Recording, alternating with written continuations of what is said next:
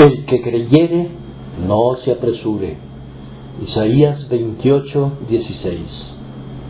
Se apresurará para obedecer los mandamientos del Señor, pero no se apresurará con ningún sentido de impaciencia o de impropiedad. No se apresurará a huir, pues no se verá sobrecogido del miedo que provoca el pánico cuando otras personas vuelan por aquí y por allá como si la razón les hubiere fallado, el creyente estará tranquilo, calmado y resuelto y así será capaz de actuar sabiamente en la hora de la prueba.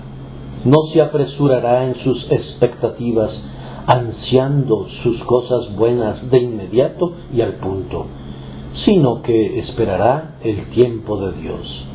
Algunos sienten una prisa desesperada por tener el pájaro en la mano, pues consideran la promesa del Señor como un pájaro volando, que no es probable que sea suyo.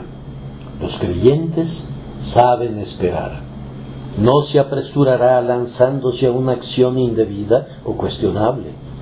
La incredulidad ha de hacer algo y así obra su propia ruina, pero la fe no se apresura por encima del progreso razonable y así no se ve forzado a regresar tristemente por el camino que siguió imprudentemente.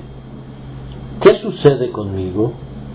¿Estoy creyendo y por tanto estoy manteniendo el paso del creyente que consiste en caminar con Dios? Paz, agitado espíritu, oh, reposa en el Señor y espéralo pacientemente.